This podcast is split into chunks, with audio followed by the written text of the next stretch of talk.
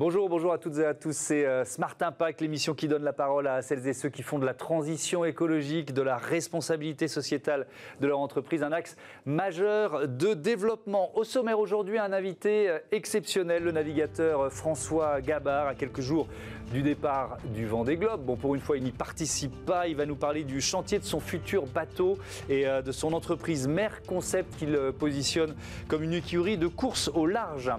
C'est la semaine de la finance solidaire. Notre débat du jour porte sur ce thème. Comment la finance peut-elle contribuer à une économie plus durable. Et puis euh, dans Smart Ideas, vous découvrirez Solikend ou comment réserver une chambre d'hôtel tout en soutenant l'association de son choix. Voilà pour les titres. C'est parti pour Smart Impact.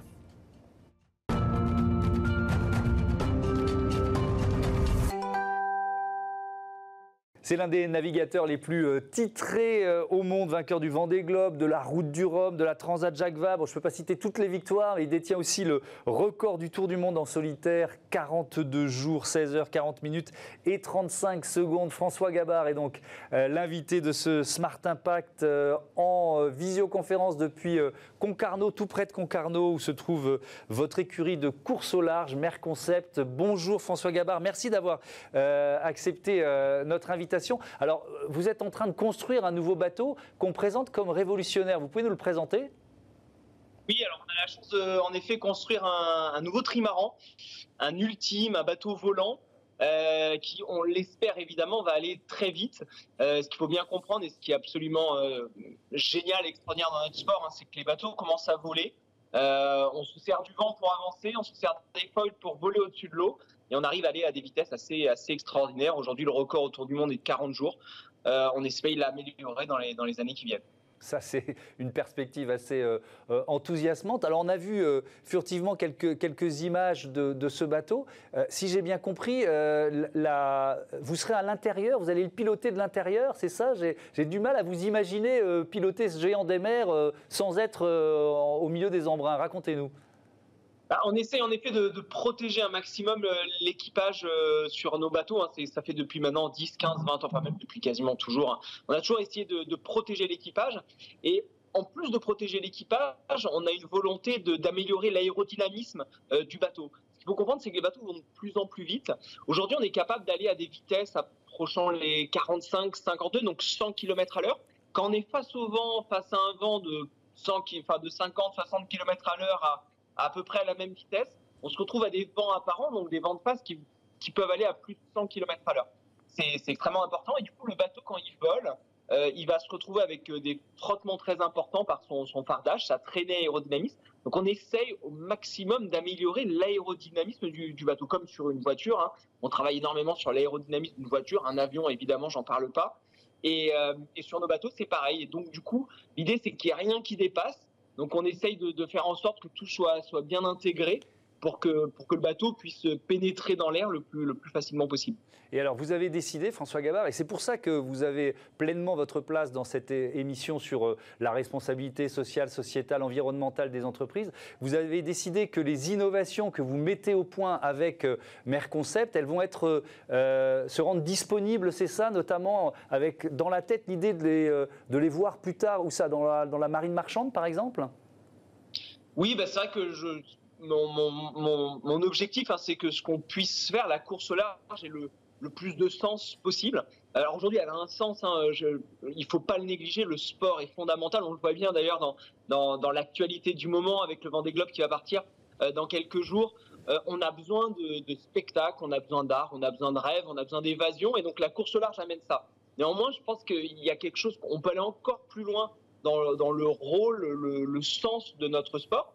Et, euh, et pour moi, un, sens très très important, c'est d'amener quelque part toute l'innovation, toute la recherche qu'on fait sur ces bateaux de course, essayer de l'amener euh, au plus grand nombre. Et euh, ben, le constat que je fais depuis que je fais de la voile, quelque part, c'est qu'on se déplace avec l'énergie du vent. On se déplace, comme je disais, de plus en plus vite avec l'énergie du vent, et c'est une énergie qui est parfaitement renouvelable. On, répond finalement à un besoin qui est de se déplacer sur la planète. Euh, alors, si c'est dans le cadre d'une course, hein, parfois c'est parfaitement inutile. Je prends l'exemple du vent des globes, inutile. D'un point de vue pratique, on, fait rêver, on recherche, on imagine, on développe des bateaux et ça, a du sens. Mais bon, on part des Sables d'Olonne, on revient au Sables d'Olonne, on déplace pas de produits, on déplace pas de personnes. par contre, on peut se servir des innovations, de la R&D, de, de tout ce qu'on imagine sur nos bateaux. Il y a énormément, énormément d'intelligence, d'innovation sur nos bateaux pour bah, faire en sorte que les bateaux de plaisance, les bateaux de pêche, les bateaux du transport maritime puissent, euh, bah, puissent se servir du vent ou utiliser moins d'énergie pour se déplacer. Et ça, je pense que c'est un, un, vrai sens. Et en effet, je souhaite que Merconcept puisse euh, jouer ce rôle et essayer d'accélérer les transferts technologiques de la course au large vers le monde maritime. Alors le, paradoxe, euh, François Gabard, c'est que ce bateau que vous êtes en train de construire, vous n'êtes pas complètement sûr de pouvoir naviguer dessus parce que vous n'avez plus de sponsors. Est-ce que vous pouvez nous expliquer ce qui se passe?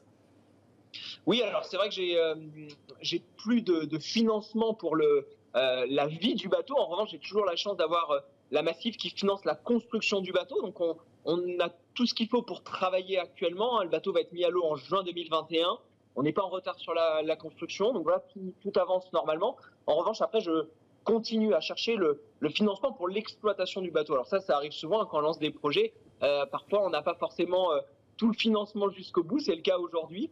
Euh, et c'est ce sur quoi je travaille actuellement, en effet, pour essayer de trouver un ou des partenaires autour de ce projet pour la, vie du bateau. Et, est-ce que ce bateau, François Gabard, pardon de vous interrompre, c'est toujours compliqué avec la, visioconférence, mais est-ce que ce bateau portera forcément le nom d'une marque bien visible ou est-ce que vous êtes dans une démarche un peu différente aujourd'hui? Alors, c'est possible, mais en effet, j'essaye de, réfléchir à d'autres solutions. Euh, je pense que ce bateau doit justement porter euh, un, message quelque part plus fort qu'une marque. On doit servir euh, la communication d'entreprise, la communication de marque, de produits. Euh, c'est fondamental, c'est ce qu'on fait en course large depuis, euh, depuis quasiment toujours. Mais je pense qu'on peut aller plus loin que ça. Et on doit, pour, moi, servir une cause qui peut permettre à des marques, à des entreprises de se fédérer autour de, ce projet. C'est vraiment la démarche dans laquelle on est. On est en train de construire ce projet. c'est voilà, une nouvelle façon peut-être d'aborder un petit peu le, le sponsoring. J'aime bien utiliser le mot de sponsoring à mission. Euh, il y a un nouveau cadre euh, légal aujourd'hui hein, pour les entreprises, pour le monde de l'entreprise, c'est le, cadre de l'entreprise à mission. Mhm. Euh, Merconcept est devenu entreprise à mission cet été. L'idée, c'est de faire du business, reconnaître qu'une entreprise fait du business, mais qu'elle peut également, et enfin qu'elle l'a, et de toute façon, c'est, ça, a toujours été le cas, évidemment, les entreprises ont un rôle sociétal, environnemental, mais essayer de le mettre directement dans, les statuts de l'entreprise. C'est, le cadre de l'entreprise à mission. Je, pense qu'on peut faire pareil dans le sponsoring. Le sponsoring, doit servir euh, les besoins d'entreprise, évidemment. Mais je pense que le rapprochement entre une équipe sportive, un bateau et une entreprise, des marques, pourquoi pas aussi des, des particuliers, peut permettre de répondre à des besoins euh, de ces entreprises, de ces particuliers, mais peut permettre aussi de, d'aller plus loin et de servir la société d'une manière un peu plus globale. C'est ce qu'on essaye de construire avec ce, nouveau projet, ce nouveau trimaran. Et, c'est vrai que nous, ici, on reçoit énormément de, euh, de, patrons, de directeurs RSE, et on voit que de plus en plus d'entreprises, quelle que soit leur taille, sont dans cette euh, démarche. Est-ce que vous diriez que, si on porte un regard un peu euh, dans, dans, dans le rétroviseur, que la marchandisation euh, de, la course au large était peut-être allée un peu trop loin, c'est-à-dire que les bateaux sont devenus des grands panneaux publicitaires. Est-ce que c'est peut-être ça qu'il faut un petit peu changer? Bah, En fait, alors on peut voir le, verre à moitié, à moitié vide ou à, moitié plein. Euh, la réalité, c'est que la course au large euh, a un succès extraordinaire en France. c'est quelque chose de très populaire qui dans d'autres pays du monde n'est pas le cas aujourd'hui encore une fois, le Vendée Globe, on est en pleine actualité du Vendée Globe. C'est une course qui est suivie par euh, des millions de personnes, des hommes, des femmes, euh, des gens qui sont passionnés par, euh, par la voile, la mer, évidemment, mais pas que des gens qui rêvent juste avec un homme ou une femme qui partent seul sur un bateau faire un tour du monde. Voilà, on a un public très très large et du coup c'est un, vrai succès pour les, entreprises hein, qui viennent s'attacher à ces projets, qui viennent afficher leur marque sur nos bateaux. Euh, on a des, retombées qui sont très très bonnes, des, ROI qui sont, qui sont vraiment extraordinaires.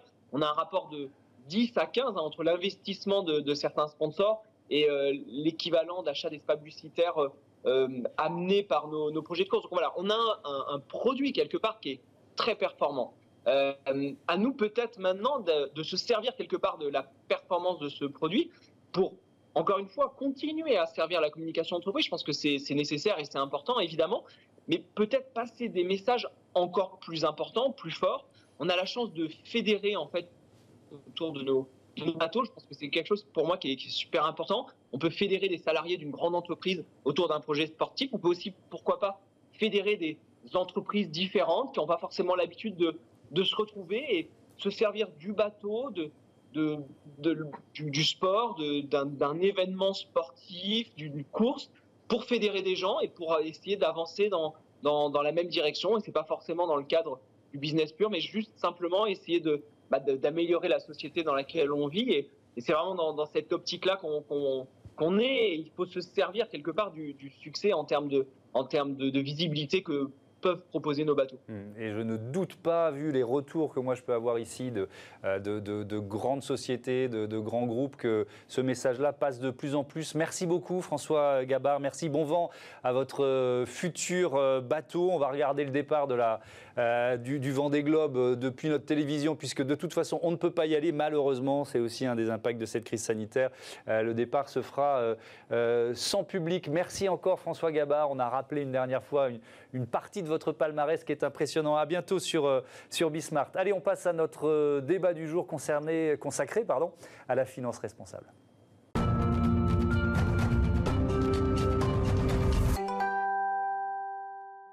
C'est la semaine de la finance solidaire, l'occasion pour nous euh, d'en débattre avec cette question comment la finance peut-elle contribuer à une économie plus durable et plus solidaire? À mes côtés, euh, Marie-Geneviève Loïs Carreras, bonjour. Bonjour. Bienvenue, vous êtes responsable investissement solidaire chez BNP euh, Paribas Asset Management. Et puis en visioconférence, Frédéric Tibergien, bonjour, président de Finansol, association qui fait la la promotion de la solidarité dans l'épargne et, la finance. Bienvenue euh, à tous les deux. Euh, ça représente quoi, tiens, euh, Marie-Geneviève Loïs Carrera, cette finance solidaire dans, dans le flot d'investissement? C'est tout petit, ça, je sais que c'est en progression, mais ça représente quoi? Alors nous, chez BNP Paribas Asset Management, c'est 13 fonds, 2,7 milliards d'euros, mmh. euh, qui nous permettent d'investir dans des associations et entreprises euh, à fort impact en France. Euh, là, rien que depuis le mois de juillet, c'est plus de 10 millions d'euros qu'on a investi sur des associations et entreprises euh, pour justement essayer de redéployer des nouveaux moyens d'action et de prise en charge des personnes fragilisées en France. Au niveau français, c'est bien sûr plus. On est le troisième gérant, de, gérant de finances solidaires mmh. en France. Et peut-être que là, euh, Monsieur Tiberien voudra euh, donner les, les, chiffres de la finance solidaire euh, qui sont portés par Finansol et qui représentent plus de 15 milliards en France. Alors justement, Frédéric Tibergien, c'est euh, est-ce qu'on peut donner une proportion? C'est-à-dire, c'est ça ce que j'essaye de, de, de, savoir. Qu'est-ce que ça représente aujourd'hui dans, dans, dans, toute la, dans tous les investissements et dans toute la finance? Cette finance responsable, cette finance solidaire alors, c'est d'abord un segment de la finance qui progresse très vite, au rythme de 15 à 20% par an depuis une quinzaine d'années, et malgré ce très fort taux de croissance, elle ne représente encore aujourd'hui que 0,29 de l'épargne financière des ménages, euh, qu'on estime environ 5 500 milliards d'euros en France. Donc, ça reste très peu mais ça a une croissance assez spectaculaire parce que ça correspond de plus en plus aux aspirations des citoyens de voir l'argent servir à des choses utiles à la société. Et, vous organisez, Frédéric Tibergien, Finansol organise avec euh, le monde les grands prix de la finance solidaire euh, cette semaine. Euh, on peut imaginer que vous avez de plus en plus de choix, parce que comme il y a une demande des, des épargnants, des citoyens, il y a de plus en plus de produits à leur proposer? Alors, pour Finansol, euh, nous avons plus de 160 produits labellisés, donc ça représente effectivement un choix très important. Mais je pense que peut-être Mme Marie-Geneviève Loïs peut vous expliquer, par exemple, dans son cas, quelle est l'offre proposée par BNP. J'adore parce que vous vous passez la, vous passez la main l'un à l'autre. Alors, des, des, des, effectivement, vous pouvez détailler votre offre. Ouais, ce qui, ce qui est important, euh, donc nous, BNP Paribas Asset Management, on est investisseurs. Et dans la finance solidaire, on veut rester sur notre métier. Donc, on reste investisseur mmh. en dette et capital auprès de ces associations et entreprises. On, on veut permettre à des épargnants particuliers de pouvoir venir contribuer à ces financements. Et donc, on a commencé par l'épargne salariale, qui reste encore aujourd'hui près de 75% des fonds et des produits que l'on propose. Donc ça veut dire que tous les salariés euh, qui peuvent bénéficier d'intéressement et participation ont le choix de verser cet argent-là sur des fonds dits solidaires. Mais cette épargne, on a voulu la déployer aussi en dehors, auprès de, des particuliers clients de la banque. Euh, et donc aujourd'hui, les clients banques privées et banques euh, retail peuvent venir s'adresser mmh. à leurs agences pour faire ces produits-là dans leur acte d'épargne du quotidien. Et demain, ça va de plus en plus aussi se développer sur l'assurance vie, puisque des unités de compte sont possibles sur des fonds qu'on appelle 90-10 90% placés sur les marchés, 5 à 10% solidaires. Mmh. Et donc cette finance, elle doit vraiment être accessible au plus grand nombre, euh, avec des produits qui répondent aussi euh, à l'objectif de chacun. C'est-à-dire que le premier choix, c'est un choix d'épargnant. Je veux un produit qui réponde à mon besoin, euh, à ma prise de risque, au projet dans lequel je me lance. Et donc c'est pour ça qu'il faut une variété de produits mmh. pour ensuite que, quel que soit le type de produit que l'on cherche, un produit solidaire existe. La, crise sanitaire, et la question vaudra pour tous les deux, la crise sanitaire et économique qu'on est en train de vivre, c'est un frein ou au contraire un accélérateur pour les produits que vous, dont vous faites la promotion? Ça doit être un accélérateur, déjà parce que ça vient financer les acteurs qui sont sur le terrain au plus près des personnes fragilisées, mmh. qui vivent un peu la double peine en ce moment. Donc il faut qu'on ait plus de moyens pour les financer pour que eux se développent. Je pense que cette année, on a, fait un certain nombre de démonstrations que moi je trouve intéressantes. La première, c'est la fidélité des épargnants qui sont restés présents dans les produits solidaires et qui veulent encore plus, je pense, aller sur ces produits-là. On a fait aussi la, preuve aussi un peu de nos propres mécanismes. Euh, la partie 90% sur les marchés a connu une très forte volatilité au printemps. Mmh. La partie 5 à 10%, elle est restée stable, stable auprès des partenaires qui ont pu continuer à bénéficier de ces investissements pour se développer. Et puis après, je pense que c'est avant tout les associations et entreprises que l'on finance qui ont démontré leur résilience aussi dans le contexte euh, exceptionnel mmh. que l'on vit aujourd'hui, qui ont démontré leur résilience économique, euh, qui ont aussi démontré leur capacité euh, à innover, à développer des nouveaux produits très rapidement. Et c'était important parce qu'ils s'adressent aux personnes, comme je disais, fragilisées qui aujourd'hui ont encore plus besoin. Et donc on a des acteurs comme l'association Ciel Bleu qui ont mis en une semaine en ligne euh, une chaîne YouTube complètement gratuite pour faire de l'activité physique adaptée pour les personnes chez elles et les personnes fragilisées qui n'avaient plus accès à leur système de soins habituel. La Croix-Rouge qui a fait des sortes d'hébergement pour les personnes de la rue atteintes du Covid. Donc, il y a eu toute cette formidable capacité d'innovation. Et donc je pense que tout ça nous prouve que non seulement les gens veulent plus de finances solidaires, mais les entreprises, associations, elles sont là. Elles ont des projets, mhm. elles ont des vrais modèles économiques, il faut qu'on puisse les financer. Frédéric Tibergien, c'est la semaine de la, de la finance solidaire. C'est facile de porter ces, enjeux alors qu'on rentre tous ensemble dans un euh, deuxième confinement?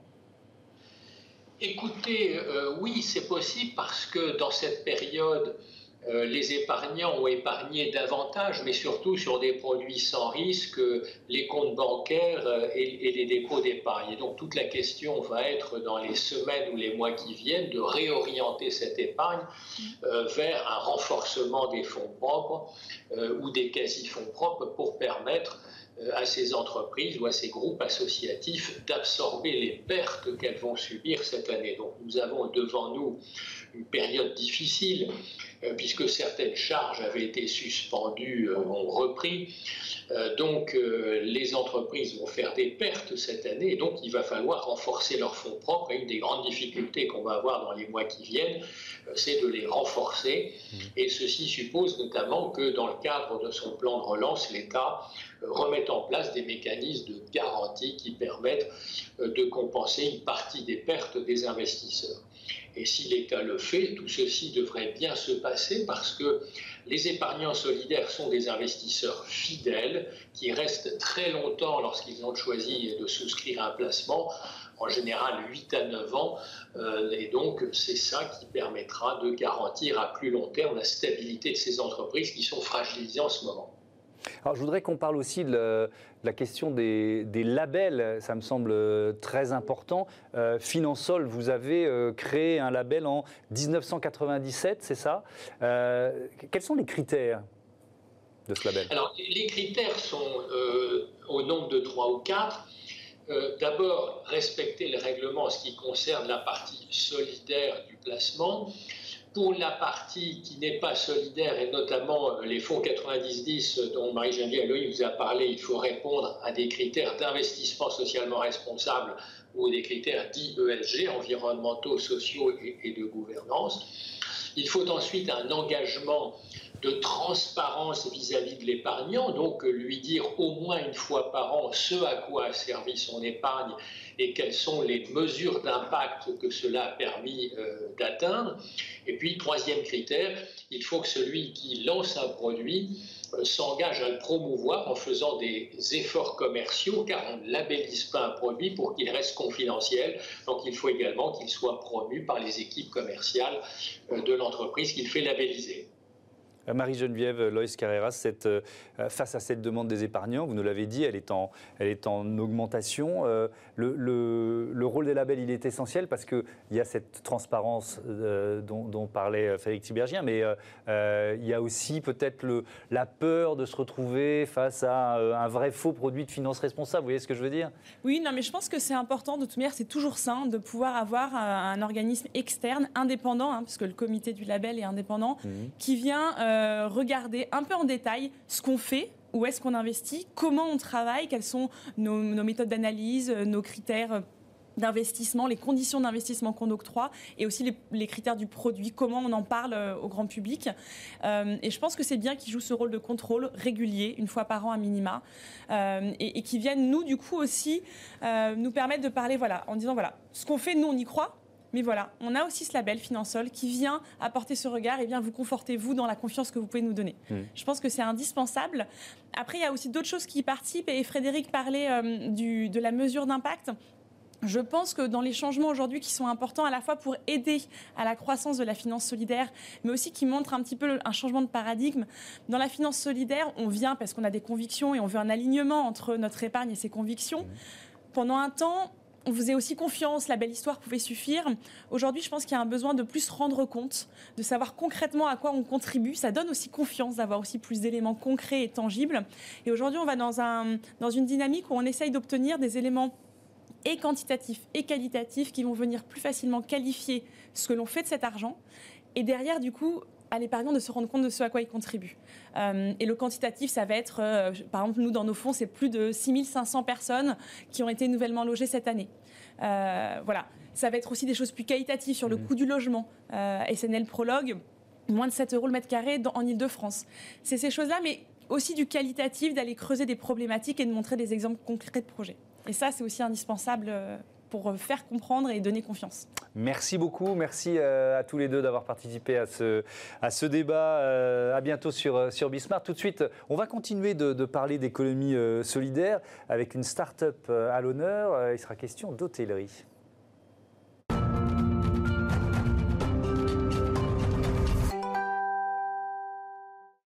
Smart Ideas, la bonne idée du jour, c'est celle de Johan Magnin, le fondateur de Soliken. Bonjour. Bonjour. Bienvenue, merci d'être venu jusqu'à nous. Vous êtes basé à Biarritz et vous avez lancé Soliken il y a un peu plus d'un an. C'est quoi le concept?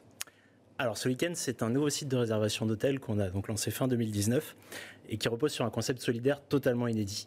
Euh, nous vous proposons de réserver votre hôtel au profit d'associations. Sur Soliken, le paiement de votre séjour est 100% reversé à l'association de votre choix. Et donc, on a quoi? On, peut dire je veux que ce soit telle association ou alors il y a quand même une liste d'associations que vous avez avec lesquelles vous êtes en contact et on choisit dans cette liste Alors le, ce week-end se présente comme un site de réservation classique, donc vous allez réserver vraiment comme, comme un site habituel. Mhm. Vous allez choisir parmi des associations qui sont partenaires du dispositif. Effectivement, on a un très large panel d'associations partenaires œuvrant dans tous les domaines. On a une quarantaine d'associations, on a certaines des plus grandes ONG françaises comme euh, Médecins du Monde, Amnesty International, etc. Mais on essaye aussi de se développer auprès de plus petites assos locales. L'idée, c'est de vraiment être un nouvel outil de solidarité qui soit profitable à un maximum d'associations. Et d'ailleurs, vous avez été récompensé par la Palme du tourisme durable 2020. Euh, c'est quoi l'intérêt pour les hôteliers, si on se place de, l'autre côté? C'est de, de, remplir peut-être euh, leur, leur, chambre, leur hôtel à des périodes un peu creuses, c'est ça? Alors effectivement, la première question qu'on se pose quand on entend le concept, on se demande mais quel est l'intérêt du, dispositif pour les hôteliers?